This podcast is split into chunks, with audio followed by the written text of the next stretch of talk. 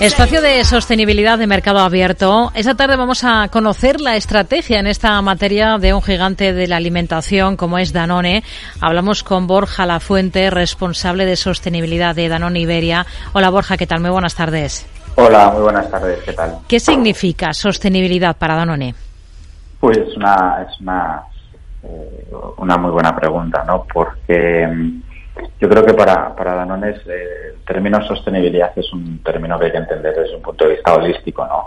Eh, tiene que ver mucho con la historia de la compañía, una compañía de más de 100 años en la que ya nace con una vocación de mejorar la salud de, las personas, concretamente de los niños que, cuando no podían tener una, una, alimentación por distintos problemas, pues el yogur era una buena alternativa, que un producto que se vendía en farmacias, ¿no? Sostenibilidad no solo es historia y es, presente también, ¿no? Nosotros entendemos la sociedad como, como un, la sostenibilidad como un propósito, ¿no? Nos hacemos la pregunta cada día, ¿para qué existe Danone?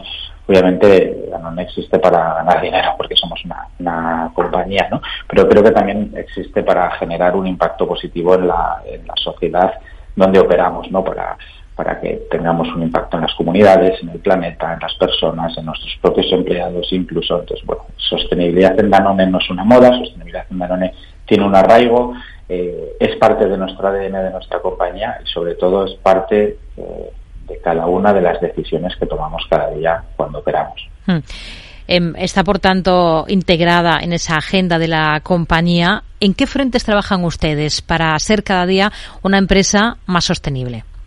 Yo creo que el, valor diferencial de la, de la sostenibilidad en, Danone es que, como, como te decía, creo que está integrada en, el centro de cada una de las decisiones. ¿no? Nadie se imagina hoy una, una empresa que no tiene un área de finanzas, un área de recursos humanos, un área de comercial. ¿no? Pues de la misma manera creo que nosotros en Danone no nos imaginamos la empresa sin un área de sostenibilidad y creo que el futuro empresarial va va, mucho por. ¿no? Yo creo que los frentes de la sostenibilidad son, un poco a nivel, a nivel 370, ¿no? no solo en el propósito que tenemos, una compañía que intenta aportar salud a través de la alimentación al mayor número de personas posible, sino también un poco eh, cómo, cómo se, se, integra en cada una de las decisiones. ¿Y a qué me refiero a esto? Bueno, pues eh, eh, cuando uno toma una decisión desde un punto de vista financiero, pues la sostenibilidad es un, es un driver para tomarla. Nosotros ahora tenemos eh, una serie de temáticas en las que estamos trabajando muy concienzudamente.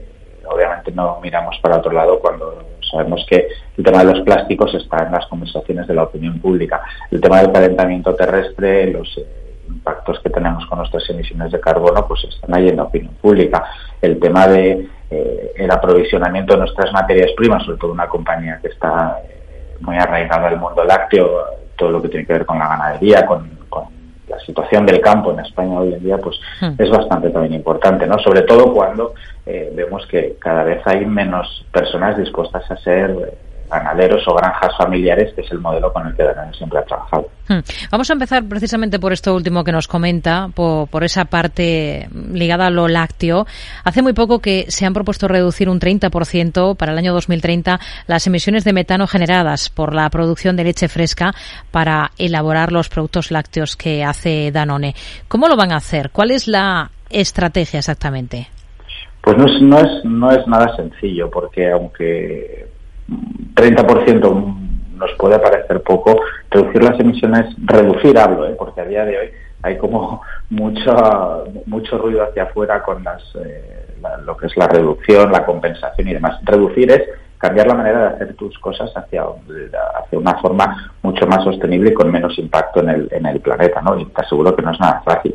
Hemos dado un gran paso adelante intentando liderar esta transformación, siendo la primera empresa alimentaria que alinean nuestros objetivos con, con, el compromiso global sobre metano que se aprobó en la, última COP26. ¿no?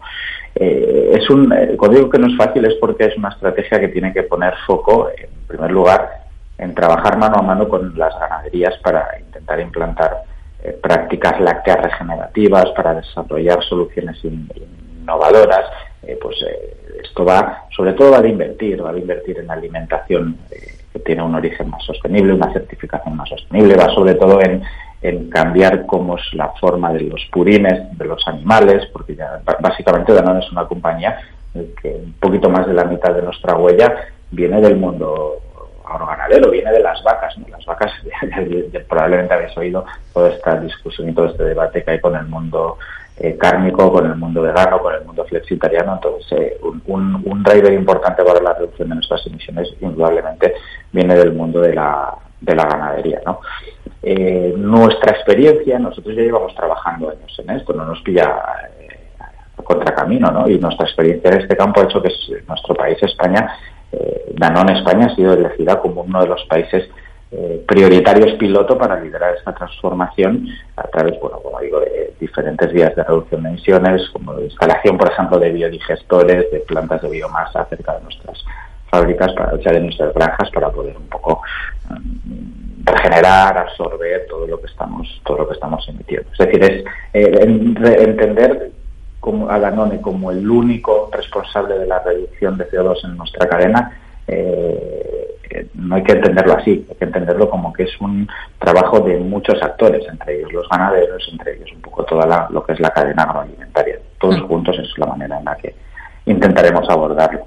El sector lácteo, como dice, pues puede desempeñar un papel muy importante en ese impulso de esas reducciones, lo que además redundará en una mayor seguridad alimentaria.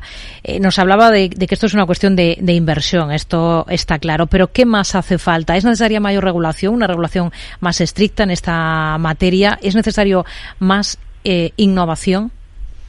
Sí, sin duda, sin duda alguna. Yo creo que en términos de, calidad y seguridad alimentaria, mm, por hacerlo con un chascarrillo eh, futbolístico, podemos empatar. Mejorar no, porque a día de hoy los estándares en términos de calidad y seguridad alimentaria son los más altos posibles y, el, riesgo es, es, muy, muy, muy, muy, muy, muy bajo, por no decir cero. ¿no? Lo que sí que creemos es que más allá de una regulación, no se trata de hacer una ley para, para modificar ciertas cosas. ¿no? Yo creo que, que tenemos como, como, país, como sociedad, que, transicionar hacia un nuevo modelo hmm. agroganadero. Un modelo agroganadero eh, incluye la colaboración de todos los agentes. Yo creo que hay que entenderlo desde la colaboración público-privada.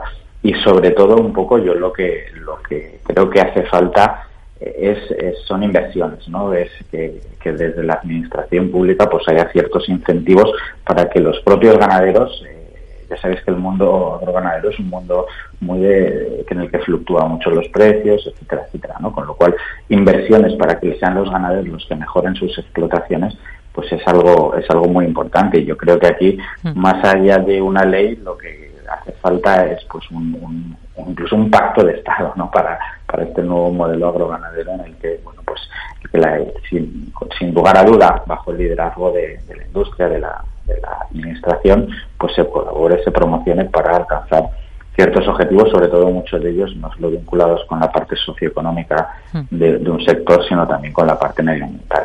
Otro frente en el que una multinacional como Danone puede actuar, es, lo citaba antes, es el de los envases que utiliza para sus productos. ¿Qué es lo que están haciendo exactamente ahora en este área? ¿Qué es lo que están impulsando? Porque aquí una de las claves está precisamente en fomentar la economía circular, ¿no?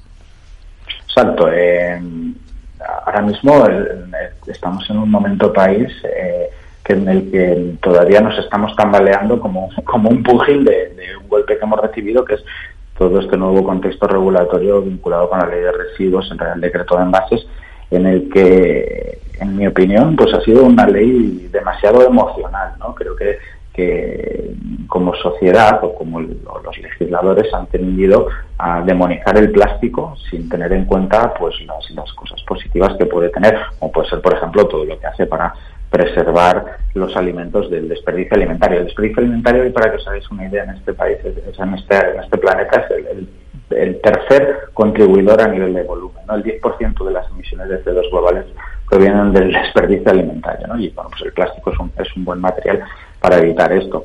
Y digo que ha sido una ley bastante emocional porque creo que se podían haber tenido en cuenta mayores, eh, mayores impactos sociales, mayores impactos económicos que, puede derivar. ¿Por qué? Porque más allá de fijar un impuesto al plástico, que creo que no es malo, ¿no? Creo que fijar un impuesto al plástico puede ser bueno siempre y cuando ese impuesto tenga un impacto finalista, es decir, que, sirva para mejorar las infraestructuras, que sirva para invertir en economía circular y creemos que no es, no es el fin de este impuesto. ¿no? Tenemos impactos en la reducción del número de envases, es decir, las compañías vamos a tener que reducir los envases que ponemos en el mercado, vamos a tener que apostar por modelos eh, en el que, bueno, pues tenemos que ver cómo responde un país. Nosotros como, como país, pues no sé si estamos dispuestos a guardar en nuestras casas los envases para devolverlos. pues hay muchas incógnitas todavía. Pero sería de necios pensar que, o ir en contra del progreso, ¿no? Y lo que tenemos que hacer las compañías, pues es, adaptarnos, pero sobre todo no solo escuchando a la, administración, que también, sino también escuchando a los consumidores. Si los consumidores nos demandan eh, envases reutilizables, pues tenemos que dar envases reutilizables. Si nos eh, demandan pues envases eh, más grandes o productos a granel, pues les tenemos que dar esto. Y yo creo que es por aquí por donde tenemos, eh, por donde tenemos que ir las empresas, ¿no? Pasar de un modelo eh, lineal basado en extraer, producir, consumir, tirar, pues creo que pasar a un modelo circular en el que entendemos que los residuos eh, son un recurso, tienen un valor y que pueden volver a ser integrados en la cadena de valor, pues es importante. Es decir, creo que es una combinación de apostar por la circularidad junto con nuevos modelos hacer llevar nuestros productos a la, boca de los consumidores. O sea que lo veremos en breve por parte de Danone, algunas de estas ideas que, que nos comenta, como este tema de los productos a, a granel, que es un poco recuperar eh, lo de antiguamente, ¿no? Sí, eh, creo que no, no, solo es una cuestión de Danone, eh, creo que es una cuestión de, de, todo el sector. Lo que pasa que cuando uno aborda, por ejemplo, productos como granel, nosotros estamos acostumbrados a no esperar a nuestras abuelas y a nuestros abuelos devolvernos eh, las gaseosas, las botellas, pero aquí también estamos hablando de alimentos que necesitan un determinado tipo de condiciones. Yo conozco casos pues de, que determinados lugares, si vendes un producto a granel, pues probablemente no lo terminas todo, se queda abierto si no lo guardas en el lugar que corresponde. Es decir, hay que combinar los avances en materia de envases con no perder nunca el norte de que eh, lo único inquebrantable, lo único a lo que no vamos a renunciar nunca es a, eh, todos los principios de calidad y seguridad alimentaria, todo lo que es el food safety que se llama. ¿no? Entonces, eh, no va a ser fácil porque hay que combinar muchas áreas de, de una compañía. Por eso digo que la sostenibilidad hmm. está incrustada en cada uno de los, de los eh, eslabones que tiene una, una, empresa. ¿Qué es Renueva exactamente? ¿Qué objetivos se marcan ustedes al apostar por este proyecto concreto?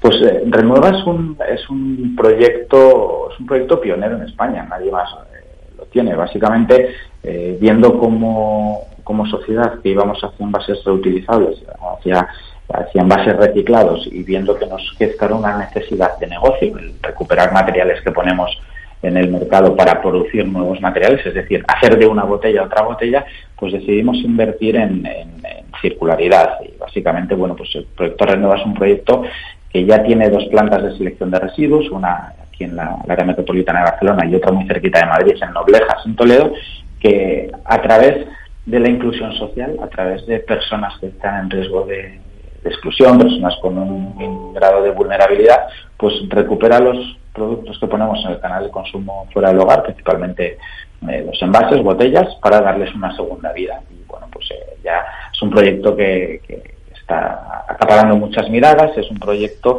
del que nos sentimos muy orgullosos porque en un único proyecto vemos que tiene un triple impacto, ¿no? un impacto social, porque estamos ayudando a personas a encontrar un empleo, estamos formando a personas eh, parados de larga duración, personas que, necesitaban una segunda oportunidad. Tiene un impacto medioambiental porque recuperando envases, además de hacer de un envase otro envase, pues también estamos evitando que, que, termine en el medio en el medio en el que nos rodea. Hmm. Y también un impacto un impacto para las empresas, ¿no? Porque al final, bueno, pues no deja de de venir a, resolver una necesidad que nosotros como compañía teníamos, que era el, ser, el, intentar aprovisionarnos de esta materia prima reciclada que tan importante es hoy. Hmm. Como compañía, el compromiso de Danone es conseguir eh, ser cero emisiones netas para el año 2050. ¿Cuál es la huella de carbono de Danone a día de hoy? Mira, la, eh, expresar la huella de carbono es, es, como muy muy complicado porque, porque te lo puedo decir en unas unidades que que, son bastante difíciles de entender. Lo que, te, lo que te puedo contar es que la huella carbono de Danone hoy es una huella muy diversa por la heterogeneidad de las categorías en las que operamos y por nuestra naturaleza. Como decía, más de la mitad de nuestra huella como total compañía tiene que ver con el mundo de las ganaderías, con el mundo de las granjas, con la procedencia de, los alimentos, lo que se llama el Scope 3, ¿no? el alcance 3. Eh, pero también tenemos pues una huella que tiene que ver con la logística, que tiene que ver con los envases, que tiene que ver con la energía que utilizamos y te aseguro que en cada uno de nuestros en cada uno de estos elementos, en cada uno de estos puntos, tenemos un plan. Tenemos un plan para reducir y tenemos un plan para intentar llegar a, ese compromiso de ser cero emisiones netas. Sí es cierto que hoy en día pues hay como eh, todavía mucha duda ¿no? cuando, hablamos de cero emisiones netas, porque implica recurrir a la compensación de nuestra huella y esto es algo que todavía hoy muy bien no se sabe cómo, cómo va a hacerse para que no sea un mercado eh, especulatorio, ¿no? sino para que realmente la, pues, el mercado de crédito sirva para, hmm. para compensar y que las empresas puedan recurrir a ellos sin que suponga bueno, pues una, una burbuja. ¿no? Hmm. Tienen un plan, como nos dice, para cada una de esas partes eh, con las que genera huella una multinacional como Danone. ¿Cuánto invierten en ese plan, en materializar todas estas iniciativas de las que nos ha dado pinceladas para avanzar al fin y al cabo hacia esos objetivos sostenibles? Pues eh, invertimos mucho. Invertimos mucho porque o sea, no es fácil cuantificar porque son es el resultado de muchos esfuerzos acumulados durante años desde múltiples áreas, eh, desde múltiples niveles, desde generación de alianzas con terceros. Es decir, eh, te voy a poner un ejemplo. Si nosotros tenemos una marca que es Lanjarón, Lanjarón, agua Lanjarón, ¿no? Hoy todos sus envases son 100% eh, plástico reciclado. A día de hoy el sobrecoste de la materia prima del el plástico reciclado está en torno al 30, 35, 40% sobre la materia prima virgen. Es decir, es un esfuerzo económico difícil de cuantificar que nosotros ya estamos eh, incurriendo en un sobrecoste para ser coherentes con los compromisos que estamos adquiriendo. Es decir, hoy la sostenibilidad eh, tiene mucho que ver y va mucho de la cuenta de resultados. Está muy, muy, muy presente en, en los pensamientos de los financieros, porque cada paso que das para ser más sostenible, sin mm. lugar a duda, tiene un impacto financiero muy importante. Pues comprar un biodigestor que le pones a cada una de las vacas como si fuera una mochila para reducir el número de emisiones, pues tiene un precio elevado. Imaginaos la cantidad de vacas que pueden formar parte del mundo agroganadero español, ¿no? No hablo solo de Danone, con lo cual, sin lugar a duda, transicionar hacia hacia la sostenibilidad, hacia estos postulados de, conseguir un mejor planeta, pues va a ser caro y, tenemos que entender que, como sociedad pues que también tiene, tiene que tener un coste en estos momentos inflacionistas en los que vivimos. Borja Lafuente, responsable de sostenibilidad de Danone Iberia. Gracias por dibujar con nosotros todas estas ideas eh, y pasos que están dando ustedes como compañía para ir avanzando en esa materia de ser cada vez más eh, sostenibles. Hasta una próxima. Muy buenas tardes. Muchísimas gracias. Buenas tardes.